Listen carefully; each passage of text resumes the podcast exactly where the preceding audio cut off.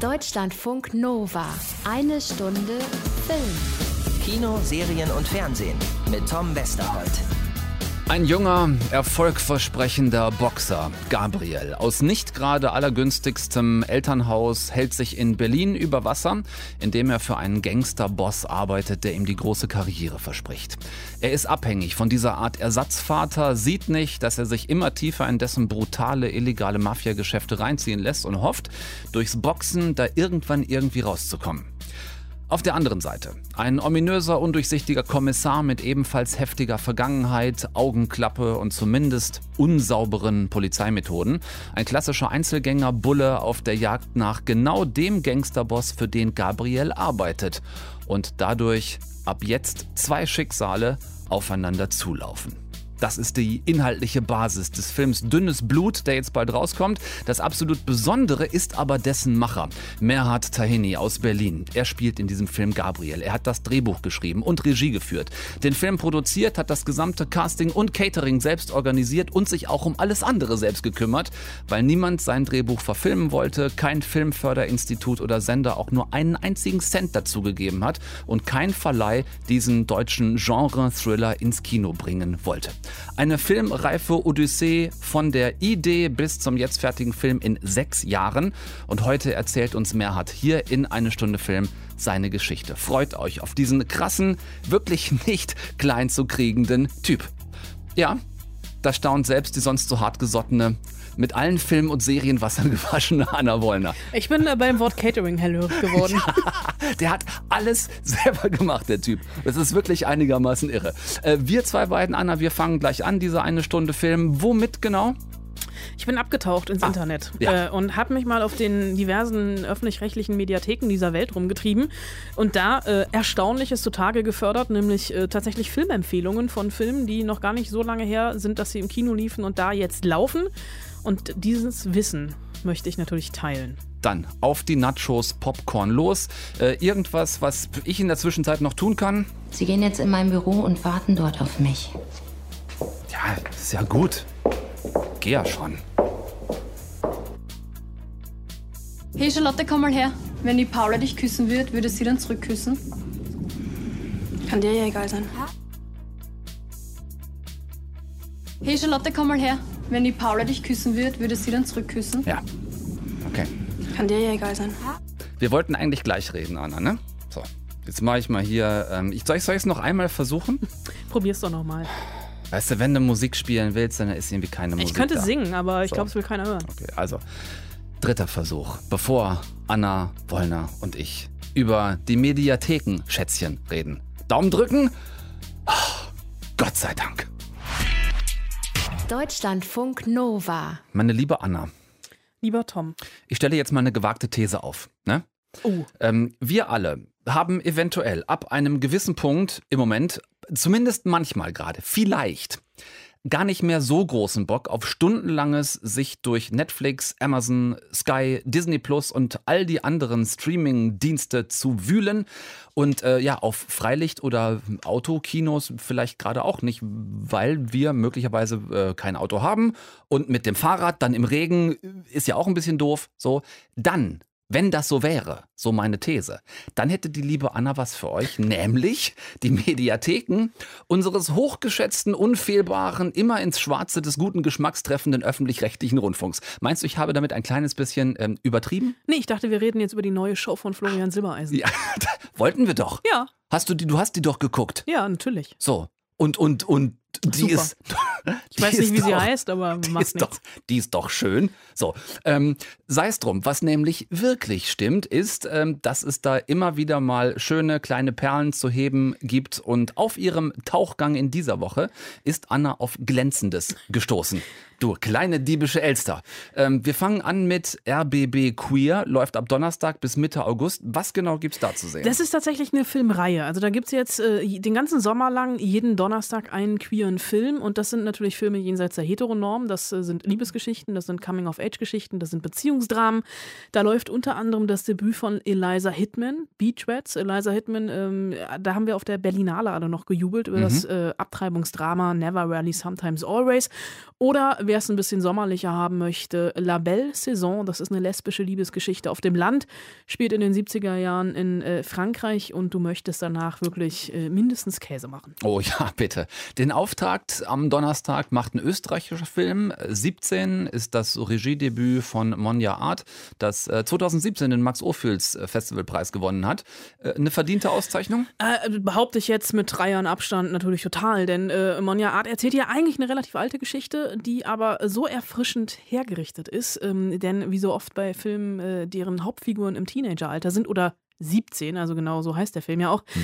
geht es um die erste große Liebe, das Zerplatzen dergleichen und der Schmerz, du wirst es ahnen, von Liebeskummer. So, was macht jetzt diese Geschichte hier so besonders? Es sind die Figuren. Also die, äh, der Film spielt im Mikrokosmos Klassenzimmer und könnte von anderen Klassenzimmerfilmen wie Fuck You Goethe zum Beispiel nicht weiter entfernt sein. Äh, auch geografisch.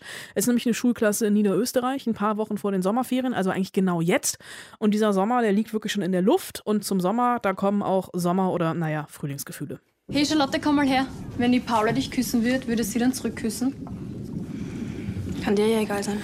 Kann uns egal sein, sollte es aber nicht, denn Paula ist in Charlotte verliebt. Die ist allerdings mit Michael zusammen und deswegen fängt Paula was mit Tim an, obwohl sie das eigentlich gar nicht möchte. Und dann gibt es auch noch Lilly, die eigentlich mit allen ein falsches Spiel spielt. Äh, was unterscheidet den Film, würdest du sagen, von anderen Teenager-Dramen an Schulen? So wenige sind es ja nicht. Äh, so wenige sind es nicht und dieser hier äh, ist ganz besonders, weil es äh, Laiendarsteller sind. Also junge Leute, die vorher in ihrem Leben noch nie vor der Kamera standen und deswegen fühlt sich das alles sehr, sehr echt an. Ähm, es sind so kleine verstohlene Blicke zwischen den Schülern, die diese ganze Sehnsucht des ersten Verliebtseins und des ersten Herzschmerzes ausdrücken. Und der Film erzählt tatsächlich auf Augenhöhe von gebrochenen Herzen und verletzten Gefühlen. Und da finde ich, ist es total egal, ob das jetzt Berlin, Köln, Wanne-Eickel oder Niederösterreich ist, denn tatsächlich die Probleme der Pubertät sind überall gleich. Und das Besondere hier, äh, wir kennen das ja von Filmen, wo sich dann mittelalte Regisseure, hin, äh, Drehbuchautoren hingesetzt haben und mhm. versucht haben, irgendwie ähm, die Lebenswirklichkeit von 17-Jährigen von 17-Jährigen ja, oh einzufangen. Gott. Und das ist hier überhaupt nicht. Also die Dialoge sind weder aufgesetzt, noch wollen die hip oder jung sein. Das kommt wirklich aus den Schauspielerinnen heraus und das ist großartig. Also die Reihe RBB Queer startet Donnerstagabend, 0.05 Uhr im RBB Fernsehen mit dem Film 17. Ähm, sieben Tage gibt es den Film dann in der Mediathek und jetzt schon in der ARD und der MDR, Mitteldeutscher Rundfunk Mediathek, ist Cloud Atlas von Tom Tikwer und den Wachowski-Schwestern. Immer wieder wird da äh, drüber gerätselt, ne? Äh, von Wachowski über Wachowski bis ich Wachowski. Ich hätte jetzt Wachowski gesagt. Ja, aber, ich habe so vieles schon gehört. Ähm, ich glaube, die Amerikaner sagen alle Wachowski. Ähm, wer auch, also ihr wisst, wer gemeint ist. Ähm, das war ein wahres Monster von einem Film. Tückwer und Wachowski, die meisten von euch werden schon wissen, um wo es geht. Natürlich um Cloud Atlas. Im Kino damals ich sage mal vorsichtig, semi-erfolgreich. Äh, warum gucken wir den jetzt nochmal in der Mediathek? Ähm, weil wir es können und weil wir es sollten. Gut. Weil es, ähm, dieser Film, ich war damals auf der Weltpremiere in Toronto und ich habe einen Film noch nie auf so hohem Niveau scheitern sehen wie diesen. Da lag wirklich eine ganz merkwürdige Spannung in der Luft und es ist wirklich ein Film, der dich herausfordert beim Gucken. Das Ding ist knapp 180 Minuten lang und ist wirklich ein Brett, äh, denn es geht um alles oder auch um nichts. Ähm, die Handlung erstreckt sich über sechs Jahrhunderte und die Geschichten, also es sind sechs an der Zahl, die sind lose miteinander verbunden. Und es gibt eine begrenzte Anzahl an Hauptdarstellern, die in den unterschiedlichsten Charakteren in jeder Zeitepoche auftauchen. Hugh Grant zum Beispiel ist mal ein schleimiger Unternehmenschef, mal ein Kannibale und am Ende zwischendrin auch mal eine Frau. Das funktioniert alles dank des großartigen Masken- und Kostümbildes, ähm, weil die alle teilweise bis zur Unkenntlichkeit verwandelt sind. Mir ging das teilweise so bei einer Episode, dass ich so am Ende festgestellt habe, ach guck mal, das ist ja Tom Hanks, ja, der sieht genau. nur ganz anders aus ganz als genau, sonst. Ja, ja. Und äh, zusammengehalten wird das äh, von äh, Bild, äh, dieses Bildgewalt gewaltige und opulente Werk, unter anderem, wie hätte es anders sein können, von der Musik. Das ist das Wolkenatlas-Sextett? Die, die Sinfonie. Das ist wirklich schön. Aber irgendwo habe ich das schon mal gehört. Ja, man kann Filme auch mal scheitern sehen, man kann auch mal gescheiterte Filme in der Mediathek nachholen, denn dann kann man am Ende wenigstens mitreden und Cloud Atlas ist gescheitert, aber wie ich immer noch finde, fulminant. Ja, auf 180 Minuten Spielfilmlänge. Ähm, das Erlebnis gibt es in der ARD-Mediathek noch die kommenden sechs Tage zu sehen und als dritten und letzten Tipp hast du dann noch was aus der Arte-Mediathek mitgebracht. Freistadt, ein Film über ein entlegenes Fürsorgeheim für schwer erziehbare Jungs, das Freistadt in den 60er Jahren. Ja, den Film habe ich eigentlich nur mitgebracht, weil wir alle schon mal warm laufen können, weil nächste Woche die dritte Staffel Dark anläuft und in Freistadt ist Louis Hofmann der Hauptdarsteller, also der der Junge in der gelben Regenjacke aus Dark, wie ich ihn immer liebevoll nenne. Ja. Und das ist ein Film, der wirklich unter die Haut geht. Ähm, es geht um äh, die inhaftierten Jungs in dieser Erziehungsanstalt und schon das Drehbuch ist stark. Es sind wirklich Dialoge und Momente, die sich einbrennen. Ich habe den Film vor sechs Jahren gesehen und es sind immer noch Bilder, die wiederkommen. Ähm, wenn Wolfgang, also die Hauptfigur, die von Louis Hofmann gespielt wird, der eigentlich nur in diesem Heim ist, weil er von seinem Stiefvater abgeschoben wurde, weil er im Weg war. Und wenn der zum Beispiel Tomaten im Garten des, des Heimleiters klaut und die trotz Prügel wie so eine Trophäe in den Schlafsaal schmuggelt und die dann auch noch teilt. Oder immer wieder versucht, bei der Feldarbeit durchs naheliegende Moor zu fliehen. Das sind schon wirklich Momente, die sich einbrennen, denn dieser Alltag der Jugendlichen ist hier voller Schläge, voller Prügel, voller Erniedrigungen und Missbrauchsübergriffen und sowohl von Seiten der Erzieher als auch der anderen Jungs. Denn am Ende wollen eigentlich alle nur überleben. Und die Bilder sehen ein bisschen so aus wie aus einem Fotoalbum aus den 60er Jahren, so in Sepiafarben getaucht. Und dadurch bekommt der Film natürlich so einen historischen Anstrich, passt aber trotzdem auch in die heutige Zeit, ist unglaublich präsent und unglaublich brutal. Und Freistadt heißt genau dieser Film in der Arte Mediathek online. Und äh, gleich, Ladies and Gentlemen, die aufregende und bewegende Story von Merhard Tahani und seinem von A bis Z selbstgemachten Do-It-Yourself-Kinofilm Dünnes Blut. Danke dir, Anna, für die Mediathekentipps. Ja, ich gehe da wieder hin. Deutschlandfunk Nova. Ich freue mich immer sehr, wenn ich Nachrichten von euch kriege zu verschiedensten Film- oder Serienthemen. Viele von euch machen das mittlerweile auch über die unterschiedlichen Social-Media-Kanäle. Über Instagram kriege ich zum Beispiel immer eine ganze Menge Nachrichten von euch. Beispielsweise Serien, die euch aufgefallen sind, Filme irgendwo ganz versteckt in den Mediatheken oder im Augenblick in den VODs, ähm, die ich vielleicht nicht gesehen habe, die ihr aber gesehen habt. Also diesen Austausch. Ich mag den sehr, zumal manchmal dann auch Nachrichten wie diese hier mich erreichen, die ich euch einfach gerne mal vorlesen möchte. Hallo Tom, mein Name ist Merdat Taheri. Ich bin ein Regisseur, Filmproduzent und Schauspieler aus Berlin. Ich habe mein Spielfilmdebüt Dünnes Blut 2019 fertiggestellt. Dabei habe ich die Hauptrolle gespielt, Regie geführt und den Film auch produziert. Der Film ist komplett auf eigene Verantwortung oder Filmförderung oder TV-Sender entstanden. Nach einem Jahr Suche und spätestens an dieser Stelle bin ich wirklich, bin ich wirklich hellhörig geworden. Nach einem Jahr Suche, schreibt Merdat, nach einem Vertrieb hat letztendlich Telepool in Klammern Inhaber Will Smith den Film lizenziert und wird ihn in Deutschland veröffentlichen. Dass der Film fertig geworden ist und dazu noch von einem der größten Vertriebe lizenziert wurde, ist ein kleines Wunder. Vielleicht hättest du mal Lust auf ein kleines Interview in deinem Podcast, in dem ich meine Geschichte erzähle. So, äh, ein bisschen Lust ist eine ganze Menge untertrieben. Ich habe ihn natürlich sofort kontaktiert, habe ihn gebeten, doch einfach mal hier bei uns vorbeizukommen und seine Geschichte zu erzählen. Und heute ist er hier, Merdat Taheri. Ich grüße dich. Ich grüße dich, Tom. Wie schön. Guten Tag, hallo.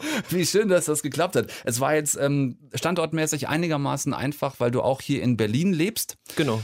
Und diesen Film Dünnes Blut 2019 fertiggestellt hast, der komplett sozusagen auf deinem Mist gewachsen ist. Richtig, ja. Bevor wir darüber reden, wie das überhaupt dazu gekommen ist, lass uns vielleicht erstmal kurz über den Film an sich reden. Lüg mich nicht an. Du sollst mich nicht an, du hast verstanden! Schon gut. Gabriel, wir haben gerade andere Probleme, okay? Was ist passiert? Was ist passiert? Willst du nicht reden? Ja, kein Problem. Was ist los? hm? Was ist los? Er sagt die Wahrheit. Geh raus, verpiss dich. Verpiss dich. Kümmert ihr euch um diese Bullenfotze. Gabriel. Ich dachte, du wärst schlauer. Bist du ehrlich zu mir? Es ist ähm, ein im weitesten Sinne, könnte man sagen, Krimi, der im Milieu spielt. Es geht um einen jungen Boxer, der einigermaßen zwischen die Fronten gerät und parallel dazu um einen Polizisten, der, ja, wir wollen da nicht spoilern, um Gottes Willen, aber würdest du soweit mitgehen zu sagen, das sind vielleicht so die beiden Hauptprotagonisten? Auf der einen Seite haben wir den jungen Boxer, den du auch selbst spielst, auf der anderen Seite diesen älteren Polizisten und die ja, deren, deren Geschichten kreuzen sich sozusagen in deinem Film. Ja, so würde ich das auch beschreiben. Die kreuzen sich. Es ist so, ähm, dass es da den Kommissaren gibt. Das ist der Kommissar Bischof. Der hat seinen Beruf gewählt, sagt er selber, weil er was Gutes tun möchte. Auf der guten Seite glaubt zu stehen mit dem Beruf als Kommissar. Und eines Tages wird er halt auf einen Fall angesetzt. Das äh, spielt sich so ein bisschen im Clan-Milieu ab, im Berliner Clan-Milieu. Und dort trifft er halt auf die Figur Gabriel. Das bin ich. Und ähm, genau, und irgendwann kristallisiert sich so ein bisschen raus, dass die Guten vielleicht gar nicht die Guten sind und die Bösen vielleicht auch gar nicht so die Bösen sind. Und da gerät so seine Welt so ein bisschen ins Schwanken. Genau. Ich habe mir deinen Film angeguckt, selbstverständlich, und ähm, am Ende im Abspann gesehen, dass dein Name einigermaßen häufig auftaucht. Ja.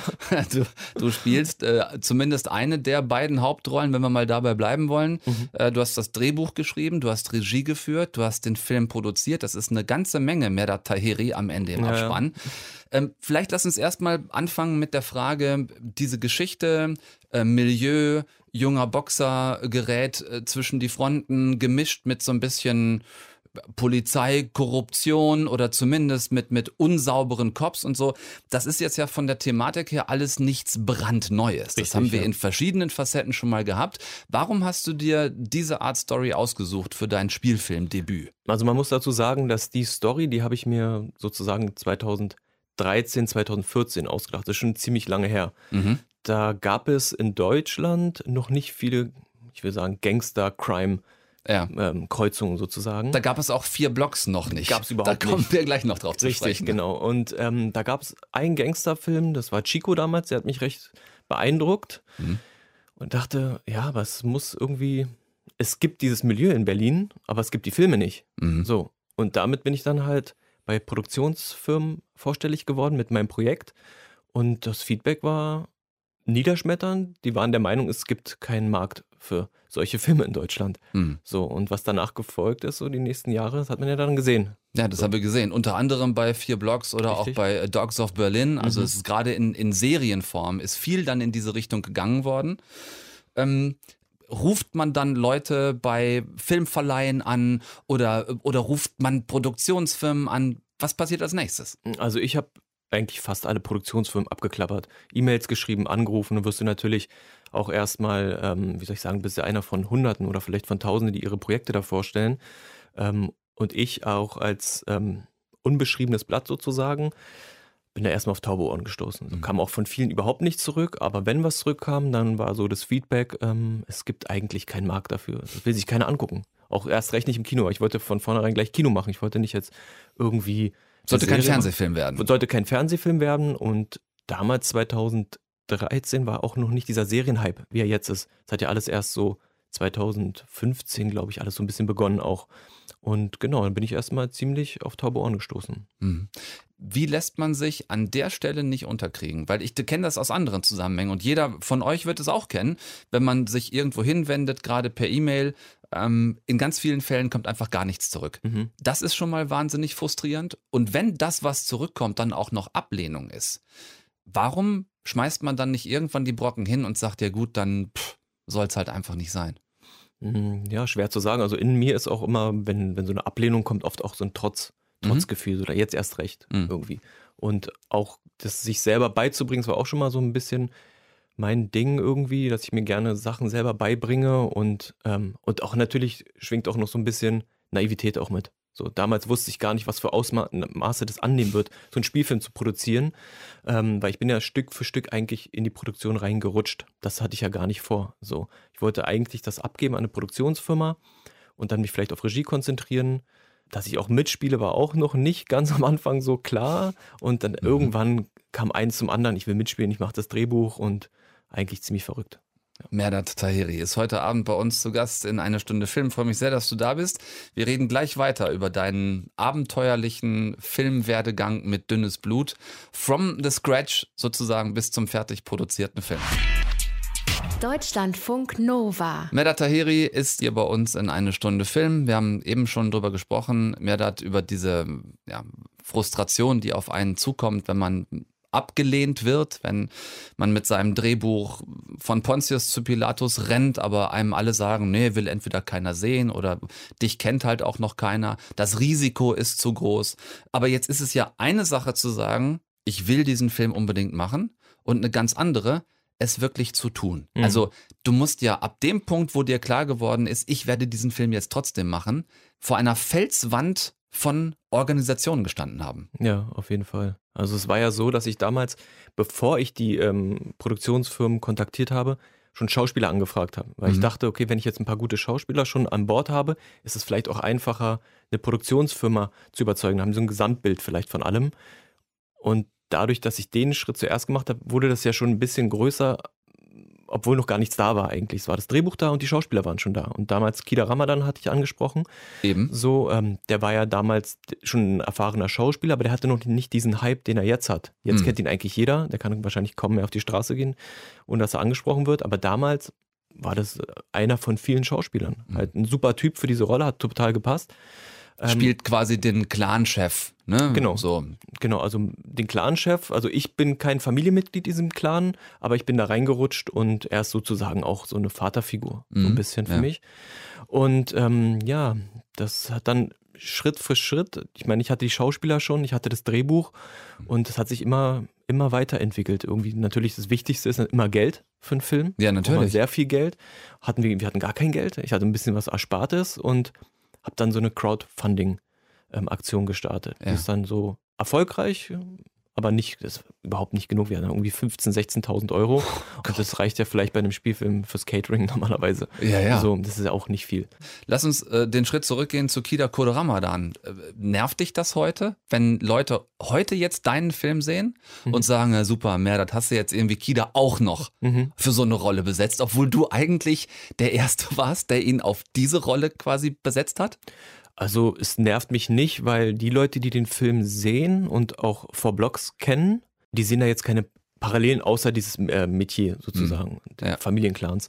Aber die Handlung ist eine komplett andere und ähm, es stimmt schon, dass es auch in Deutschland so ein bisschen so ein Schubladendenken ist. Wenn er einmal diese Rolle gespielt hat, wird mhm. oft gesagt, ach, schon wieder, schon wieder. Mhm. Finde ich schade so, weil er ist ein super Schauspieler und sowas gibt es in Amerika nicht. So, da spielt Robert De Niro auch zum 30. Mal sich selbst, Gang sich selbst den, ja. den, der er ist, oder Al Pacino. Ja. Und da kriegt kein Hahn danach, dass es schon wieder ein Gangster ist. So.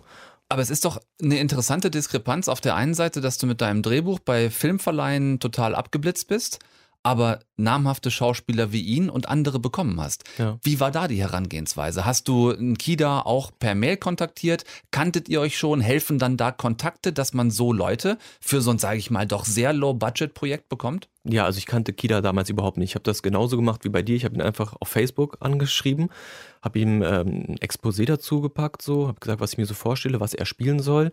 Und der war sofort von, von 0 auf 100 begeistert, hatte Bock drauf, hat gesagt, wir haben uns getroffen, haben uns gut verstanden. Und da war er sofort dabei. Mhm. Der hatte sofort Lust darauf und hat mir auch dann noch andere Schauspieler noch vorgestellt. Ja. Der Burak Yigit, der auch ein, eine wichtige Rolle in dem Film spielt, mhm. ist ein guter Freund von ihm. Und so kam eins zum anderen. Wahnsinn. Ja. Du hattest also, du hattest dein Buch und du hattest Schauspieler auch schon. Mhm. Du hattest kein Geld Richtig. oder nur ganz, ganz wenig mhm. Geld. Wie zum Teufel fängt man dann an, einen Dreh zu organisieren überhaupt erstmal, also bis es zum ersten Drehtag losgehen kann? Ja, du musst am besten natürlich Leute finden, die auf einem ähnlichen Level sind wie du, mhm. die etwas machen wollen, um eine Referenz zu haben, eine Visitenkarte. Mhm. Ähm, das war ja mein Plan sozusagen und gibt ja viele Nachwuchsleute im Kamerabereich, in, in allen Bereichen der Filmbranche gibt es Leute, die was machen wollen, aber keinen Platz finden irgendwie. Und das ist für die auch eine Referenz gewesen und das war nicht so schwierig, Leute zu finden. Es gab immer ein bisschen Probleme mit, äh, mit Kameramännern, ja. so, die abgesprungen sind, weil sie ein anderes Projekt hatten. Und dann hat sich der Dreh auch verschoben. Das ist auch nochmal ein Grund, warum das alles auch so lange gedauert hat. Dann hat sich der Dreh einfach mal um ein ganzes Jahr verschoben. Wahnsinn.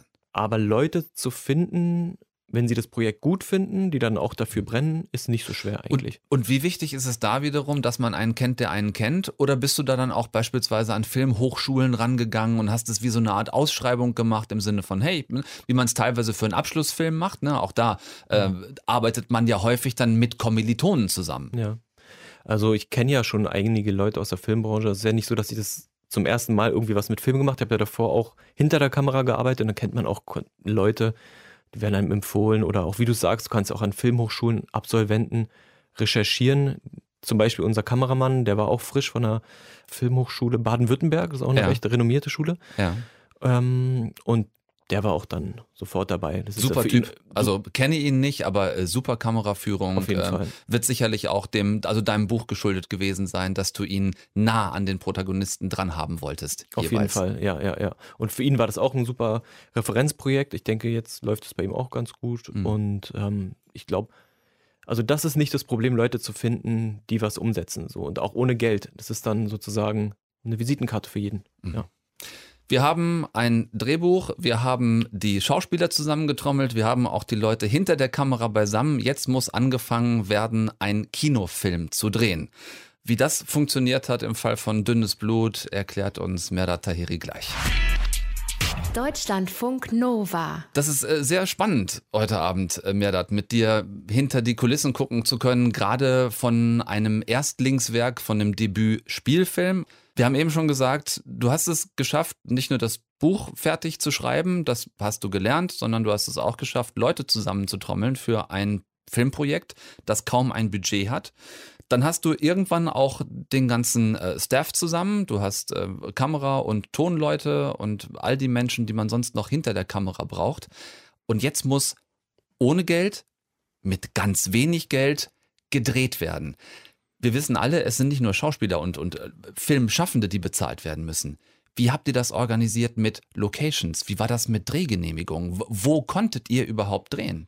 Hm, also wir hatten ja zum Beispiel einen Aufnahmeleiter, der sich um Drehorte gekümmert hat. Also wir haben natürlich recherchiert im Vorfeld, äh, zusammen mit der Kamera, ähm, wo drehen wir, was passt. Und dort mussten wir natürlich auch überall anfragen, sozusagen betteln schon fast und sagen, wie unser Stand ist, kein Geld, können wir bitte dies, das. Aber da wurden wir auch viel unterstützt. Also haben viele Leute oder viele Firmen sich darauf eingelassen, das als, ähm, wie soll ich sagen, das, nur im Abspann zu stehen als Dankeschön. Mhm. Und das hat ganz gut funktioniert. Mm, wir haben auch viel draußen gedreht, ohne Drehgenehmigung. Also du brauchst ja normalerweise eine Drehgenehmigung, wenn du draußen was machst. Wenn du Lampen aufstellst oder ein Kamerastativ, darfst du eigentlich nicht so. Ja.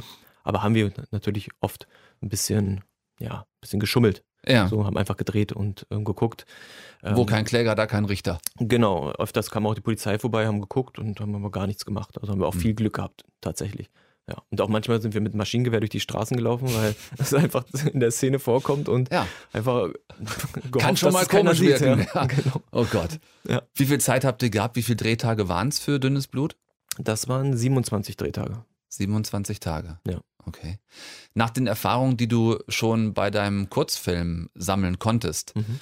ähm, was waren dann plötzlich vielleicht so Momente, mit denen du nicht gerechnet hast oder die dich zwischenzeitlich oder sogar endgültig vor unlösbare Aufgaben gestellt haben?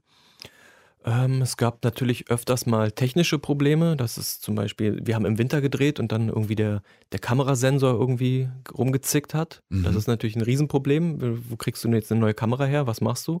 Wo war das überhaupt? Also wo war das Material überhaupt her? Also das, das technische Material? Das haben wir uns ausgeliehen, weil es gibt ja okay. so Filmverleihe, so. Ja. Ähm, also ist da quasi ein Teil des Geldes dann hingegangen, genau, genau, um Equipment so, auszuleihen. Richtig, das sind ja so Kosten, die kannst du nicht umgehen. Mhm. So, es wird dir ja keiner so ein Equipment, was normalerweise 100.000 Euro für einen ganzen Dreh kostet, einfach schenken oder so. Ja. Also das passiert leider nicht, aber da wird, wird auch schon Rabatt gegeben für so No-Budget-Projekte oder Nachwuchsprojekte, ja. Mhm. Okay. Dann habt ihr 27 Tage lang gedreht. Mhm.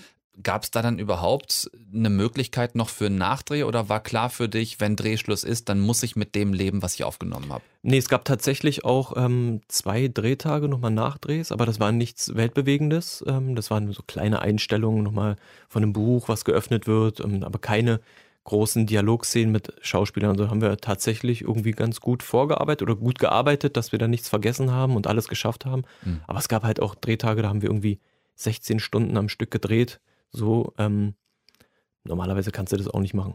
Ja. Ja, du musst ja auch an den Punkt kommen, mit dir selbst zufrieden zu sein. Naja, klar, ja, das ist schwer. Ja, und es nicht noch besser machen zu wollen. Mhm, ja, ja, klar. Und da, zum Glück hatte ich auch noch Leute, die dann auch nochmal drauf geguckt haben und gesagt haben, ja, nee, mir, mich bestätigt haben, das reicht. Mhm. Und irgendwann muss man halt auch ein Ende finden. Wahrscheinlich, wenn mir keiner irgendwelche Grenzen setzen würde, würde ich wahrscheinlich äh, nochmal zwei Stunden oder drei Stunden nochmal ranhängen irgendwie. Ja. ja. Verstehst du durch diese Erfahrungen so Kollegen wie Till Schweiger, Matthias Schweighöfer, Florian David Fitz jetzt besser, die das ja auch seit einigen Jahren schon machen, genau wie du, mit angefangen vom Drehbuch über die Hauptrolle, selbst Regie führen und auch noch Produzent des Films zu sein? Ähm, auf jeden Fall. Also ich denke, die sind ja, die, die du jetzt auch genannt hast, das sind ja Leute, die auch, ähm, wie soll ich sagen, super etabliert sind, viele Filme machen und auch ein riesen Standing auch in der Branche haben. Und ähm, das sind ja auch Workaholics. So, das weiß man ja auch, also wenn man ein bisschen deren Leben so ein bisschen äh, recherchiert. Und ähm, ich wusste es aber vorher nicht. Ich wusste wirklich nicht, was, worauf ich mich da einlasse. Und erst während des Drehs, das war auch ein Riesenproblem, dass ich dann natürlich unter mega Stress war und keinen Schlaf hatte. Und das war auch die einzige Art, wie ich damit umgehen konnte, das in die Rolle reinzupacken. Mhm. So, dann war ich total kaputt, äh, übermüdet, äh, gestresst, hatte Augenringe bis zum Boden und dann dachte ich, was mache ich jetzt? Entweder ähm, ich breche das hier alles ab oder die einzige Lösung war, das wirklich in den Charakter reinzunehmen und damit umzugehen. Gab es die so. Idee zwischendurch mal hinzuschmeißen? Mm, ja, es gibt natürlich immer so Momente, wo man sagt, ja, ich habe keinen Bock mehr, er leckt mich alle am Arsch, ich hau jetzt ab, obwohl es ja mein Film ist. Es gab mhm. tatsächlich, wo alle irgendwie verrückt gespielt haben. Und dann denkst du auch, ich gehe jetzt, aber kannst ja nicht gehen, ist ja dein eigener Film, machst dich ja lächerlich. aber ähm, ernsthaft nicht. Nee, ich wollte das schon durchziehen auf jeden Fall. Ich habe mit Absicht eben Leute wie Til Schweiger, Matthias Schweighöfer und Florian David Fitz angesprochen, die ein Standing haben, ein Standing gekriegt haben über die Jahre und die heute ein Drehbuch schreiben, da ist das Thema fast schon egal. Und die Produktionsfirmen, wenn sie nicht selber auch noch die Produktionsfirma haben, dann sind es wenigstens die Filmverleihe, mit denen sie zusammenarbeiten, kloppen sich drum. Kann mhm. gar nicht schnell genug gehen. Nehmen wir, auf jeden Fall, wollen wir haben. Dein Drehbuch ist dir um die Ohren gehauen worden. Mhm. Was stimmt nicht in dieser Branche, was den Umgang mit jungen Filmschaffenden angeht? Oh, das ist ein schwieriges Thema, glaube ich. Ähm, ich glaube, da braucht man eine ganze Sendung nochmal für. Mhm. Ähm, ich glaube, wie du es gerade sagst, wenn du etabliert bist und schon mal was gemacht hast und deine Filmförderung zurückgezahlt hast, die du bekommen hast, dann kriegst du auch eine neue. Dann kriegst du auch eine neue. Mhm. Auf eine Art verständlich, aber auf der anderen Seite ist es dann natürlich schwieriger für Nachwuchsleute ähm, und ja, das ist, das ist nicht so einfach. Ja, und wir kommen ganz schnell an die Frage, ist das noch äh, Kulturförderung oder ist das schon Wirtschaftsförderung? Mhm. Ne? Ja, oder ist die Förderung selbst eigentlich ein ziemlich großes Wirtschaftsunternehmen, das Geld gerne dorthin gibt, wo man sich sicher sein kann, dass man es auch wieder zurückkriegt? Ja, also die Filmförderung ist meiner Meinung nach natürlich ein Segen, aber auch ein Fluch. Mhm. So, ähm, wie ich es gerade angesprochen habe, wenn du einen Film gemacht hast, der erfolgreich ist, kriegst du den nächsten wieder durchgeboxt durch die Filmförderung. Ähm, ob das so gut ist, weiß ich nicht. Ähm, ah, ich würde natürlich gerne für mein nächstes Projekt auch Filmförderung äh, beantragen oder bekommen, weil ja. nochmal auf eigene Faust geht das nicht. Richtig. Kann ich finanziell nicht mehr leisten. Und ähm, ja, das ist ein schwieriges Thema. Dein Film ist fertig geworden, auch ohne Filmförderung. Jetzt haben wir einen fertigen Film und gleich musst du uns bitte erzählen, wie dieser Film jetzt in diesem Jahr tatsächlich auch rauskommen kann. Deutschlandfunk Nova. Merdat Tahiri ist unser Gast heute in eine Stunde Film. Du lebst in Berlin, mhm. kommst aber nicht aus Berlin, ne? Geboren bin ich in Teheran. Mhm. Ich habe eine deutsche Mutter, wir haben dort die ersten Jahre gelebt, sind dann aber irgendwann wegen dem Iran-Irak-Krieg mhm. nach Deutschland gekommen, weil es hier natürlich angenehmer ist. Ja.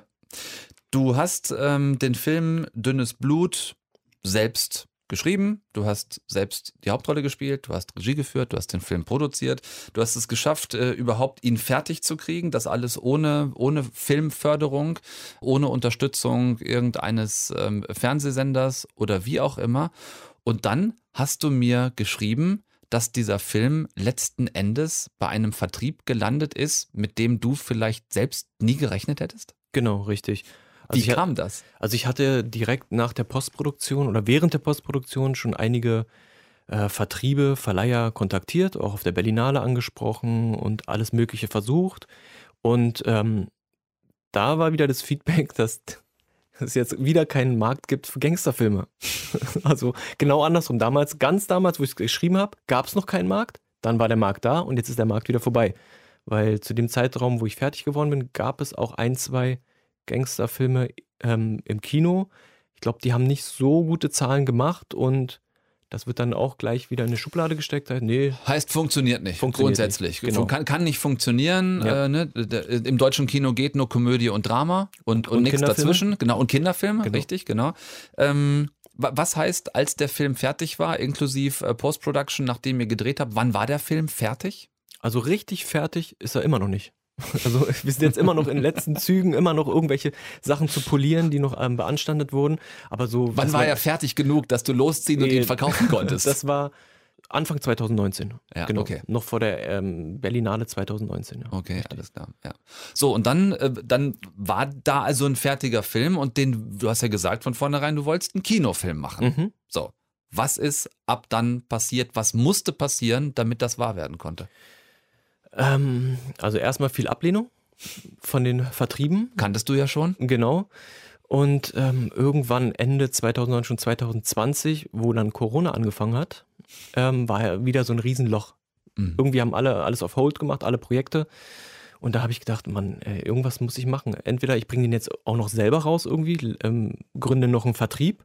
Das wäre aber auch wieder mit Riesenkosten verbunden und Riesenstress. Das war auch so ein bisschen in meinem Hinterkopf. Vielleicht mache ich das. Ja. Ähm, oder ich setze mich nochmal hin und schreibe auch nochmal die Firmen an, von denen ich sowieso niemals erwartet hätte, dass sie zurück. Da habe ich auch, ich meine, so Konstantin-Film und die ganzen großen, die so Blockbuster halt rausbringen, habe ich gar nicht angeschrieben damals. Ich habe eher so ein bisschen auf Independent-Schiene so gemacht. Mhm. Und da kam tatsächlich auf einmal eine Nachricht von ähm, Eurovideo, das ist die Tochterfirma von Telepool. Die sind eher so im Digitalbereich unterwegs äh, und äh, DVD und Blu-rays. Und ähm, die waren interessiert und wollten sich das angucken und das kam dann, ging dann Schlag auf Schlag, wollten die sofort machen.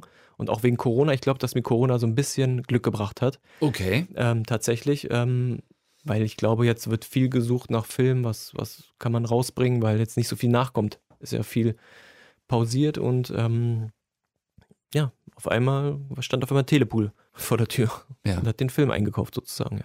Produktionsfirma von Will Smith. Vertrieb. Vertrieb, Genau. genau, äh, Vertrieb von, von Will Smith. Ähm, hat man da eine Chance, dass so jemand den eigenen Film irgendwann auch wirklich mal sieht? Also ich kann es mir eher nicht vorstellen, dass der den Film sieht. Ich meine, das ist jetzt seit 2018 seine Firma. Das war, ist ja eine deutsche Firma, die hat Mhm. er aufgekauft ähm, mit einem Kollegen zusammen. Und ähm, natürlich wäre es schön, wenn er den Film sieht. Ähm, aber ich glaube nicht. So. Also für dich, ist der, vorstellen. für dich ist der Stellenwert größer, dass es ein, einfach ein namhafter äh, Vertrieb ist. Genau, ja, auf jeden Fall. Ja. Und das bedeutet jetzt, also wird der Film ins Kino kommen? Ins Kino wird er wahrscheinlich nicht kommen, ähm, weil jetzt einfach überhaupt nicht zu planen ist, ob das läuft. Ich meine, es, ich glaube, Autokinos sind jetzt gerade so ein bisschen am Boom sozusagen. Ja, ja, auch die, die Freiluftkinos, die Freiluftkinos, jetzt, ähm, genau, aber klassisch ins Kino wird er nicht kommen. Also da wird keiner jetzt irgendwie das Risiko eingehen, ähm, den rauszubringen. Also er wird auf Blu-ray rauskommen, auf DVD und bei den üblichen verdächtigen Streaming-Diensten. Ja, Genau. das ist dann quasi jetzt die ja, Vermarktung vieler Filme in Mhm. Corona-Zeiten. Jetzt hast du gesagt, für dich in Anführungszeichen ein bisschen Glück, ne, weil dadurch eine Lücke entstanden ist. So und Ja. du jetzt mit etwas Frischem kommen kannst, Mhm. wo es gerade nicht so wahnsinnig viel Frisches gibt, sondern höchstens relativ viel liegen gebliebenes. Was heißt das für dich jetzt im Blick auf die Zukunft? Also was, was bedeutet das für Arbeiten auch mit dieser Situation, in der wir gerade alle leben? Also ich habe ja schon ein neues Projekt, was so ein bisschen in der Mache ist, ähm, aber das ist leider auch durch Corona ähm, wieder auf Hold. So, da habe ich ein- eine andere Produktionsfirma, die interessiert ist, aber da Mhm. kommt jetzt erstmal auch nichts zurück. Ähm, Es ist total schwierig, damit umzugehen, weil ich meine, es ist sowieso mein erster Film jetzt und überhaupt, ich glaube auch für andere Leute, die mehr Erfahrung haben, ist es auch eine schwierige Zeit gerade zu gucken. Also auf jeden Fall ist das nächste Projekt eine Serie. Da habe ich schon mal das Kinoproblem nicht, ob Kino läuft oder nicht. Ähm, da muss ich mal gucken, wie das läuft, ja. Kannst du über die, die Serie schon irgendwas sagen? Kann ich ein bisschen was sagen? Das ist so eine Miniserie, zehnteilige. Und zwar geht es da so ein bisschen um den Konflikt zwischen dem Iran und der westlichen Welt. Mhm. So, und ähm, geht es halt um so eine Kommissarin, die so eine Vergangenheit hat, auch mit dem Iran, war mit einem Iraner verheiratet und auf einmal passieren ihr im Umfeld passieren da Morde und Rachefeldzüge und solche Geschichten. Wir jetzt nicht zu viel verraten. Ja. Und ähm, genau, es ist ein bisschen politisch angehaucht, oder was heißt ein bisschen, es ist schon sehr politisch angehaucht und hat auch mit dem Atomdeal zu tun, mit dem Iran und mit den USA und dieser ganze Konflikt, der da eigentlich schon seit, weiß ich nicht, seit 40 Jahren, 50 Jahren brodelt zwischen der westlichen Welt und dem Iran. Mhm.